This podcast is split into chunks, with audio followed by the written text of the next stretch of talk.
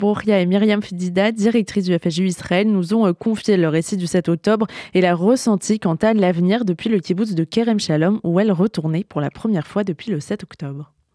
Bonjour Broria, bonjour euh, Myriam. Broria Karni, elle est de, du kibbutz Kerem Shalom où nous nous trouvons actuellement. Et nous sommes avec Myriam Fidida qui dirige le Fonds social d'Israël. Broria, d'abord, euh, la parole à, à toi. Tu, tu, peux nous raconter ce, ce 7 octobre? Euh, Le 7 octobre, euh, comme euh, tout l'État, presque, on s'est réveillé vers 6h30 avec des alertes. Et on est enterré dans la salle, la chambre sécurisée. Puis au bout de 20 minutes, on a commencé d'entendre des, des, échanges de feu, des, batailles tout autour de nous. On a eu, vers 7 heures du matin, on a reçu l'ordre de fermer toutes les maisons, de ne pas sortir, ne pas ouvrir les fenêtres, rien ouvrir. Et l'équipe d'urgence du kibbutz qui compte 8 hommes avec 4 soldats qui étaient ici, se battu contre quelques dizaines de terroristes qui sont entrés dans le kibbutz. On a perdu deux amis du kibbutz qui se battu et deux autres qui sont blessés gravement.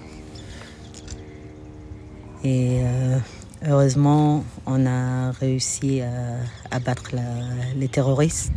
On, eux, ils ont réussi à abattre les terroristes. Et euh, grâce à eux, on est tous là aujourd'hui. Est-ce que tu peux dire les noms des deux personnes, comme ça on leur rend hommage sur RCJ C'est euh, Yedidia Raziel et Amichai Weizen. Qui sont tombés carrément ici, là où on est maintenant. Et euh, Amichai Schindler, c'est le père de la famille qui habite euh, là, qui, a, qui s'est tenu à la porte pour euh, qu'il n'entre pas chez eux. Mais ils ont mis une bombe, il a perdu ses mains. Et il a sa tête et c'est un puzzle quoi. Vraiment 14 morceaux qu'il fallait reconstruire. Et il y a aussi Yair Wiesner qui était là pendant cette euh, bataille.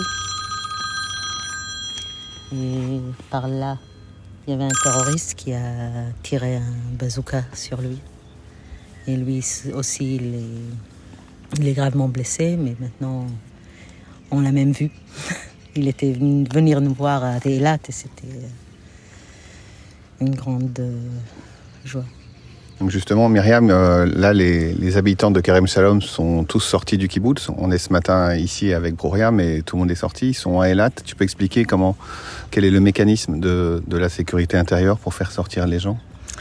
Ben, Si vous voulez, euh, les, les qui sont à moins de 7 km de la frontière de la bande de Gaza sont évacués euh, immédiatement par l'armée puisque en fait l'endroit devient une zone de guerre et ils sont répartis dans le pays.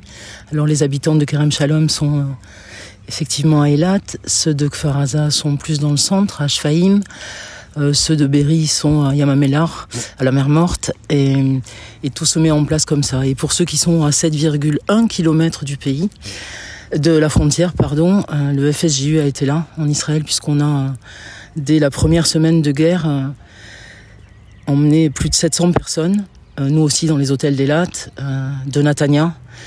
Ces personnes-là qui n'auraient pas été prises en charge par l'armée ou par l'État, puisqu'elles habitent à plus de 7 km de la bande de Gaza.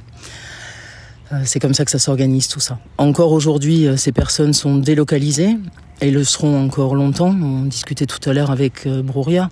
Tu nous disais que vous, vous allez déménager très bientôt de, des hôtels d'Elat pour aller on va aller à Chalim et on va rester au moins jusqu'à la fin de l'année scolaire, mais on ne sait vraiment pas quand on, quand on, on, pourra rentrer. Les auditeurs de RCJ et les amis du Fonds social connaissent bien Kerem Shalom, mais tu peux rappeler l'histoire de ce kibbutz particulière? Kerem Shalom, c'est un kibbutz euh, mix de personnes laïques et religieuses qui vivent ensemble.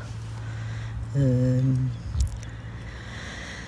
on construit tout ensemble, on fait tout ensemble. Euh, on essaye de trouver euh, tout ce qui est commun entre nous au lieu de regarder les différences. Et on vit vraiment à 30 mètres de la bande de Gaza, mais. Et de l'Égypte. Et à 500 mètres de l'Égypte, oui. Mais c'est une perle.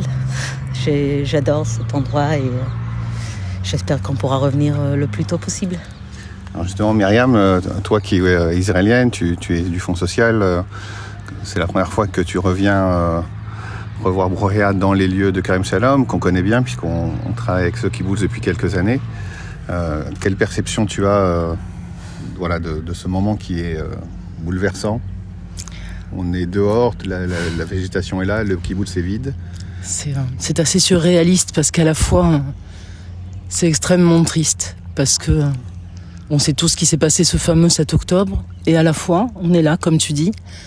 Euh, c'est la première fois qu'on revient à Kerem Shalom, effectivement. Il y a malgré tout ben, un soleil magnifique qui nous donne de l'espoir. Pourtant, derrière le mur, là, on sait ce qui se passe avec. Euh, avec nos soldats, avec nos réservistes, avec tout ça, mais, mais on est plein d'espoir. Voilà.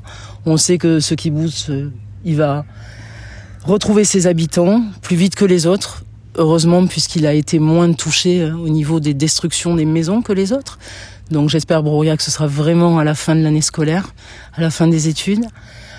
Euh, c'est très, je dirais, il y a beaucoup d'itrakshut en hébreu. C'est, c'est, j'ai pas le mot pour le dire en fait, c'est il n'y a pas de mot.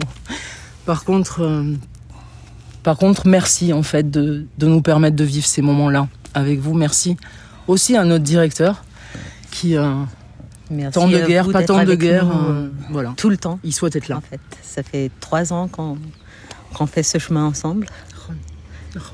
Et on vous remercie. C'est le début du chemin. Oui. Alors juste un dernier mot pour, pour, pour nos, nos auditeurs. Euh, là, la situation ici, euh, on est au, tout à fait au sud de Gaza. Donc pour l'instant, ce que tu nous disais quand on marchait dans le kibbutz, en face de nous, c'est les gens qui sont évacués euh, du côté gazaoui du nord ou de Khan Younes qui sont en face. Ils sont tous en face de nous. Et je ne sais pas comment ça va se passer après s'ils vont rentrer chez eux, ou si, l'armée va se battre ici avec euh, plus d'un million de réfugiés. Euh, en fait, on ne sait rien. Mais on a l'espoir. Oui, toujours. Merci à vous deux. Merci. Merci.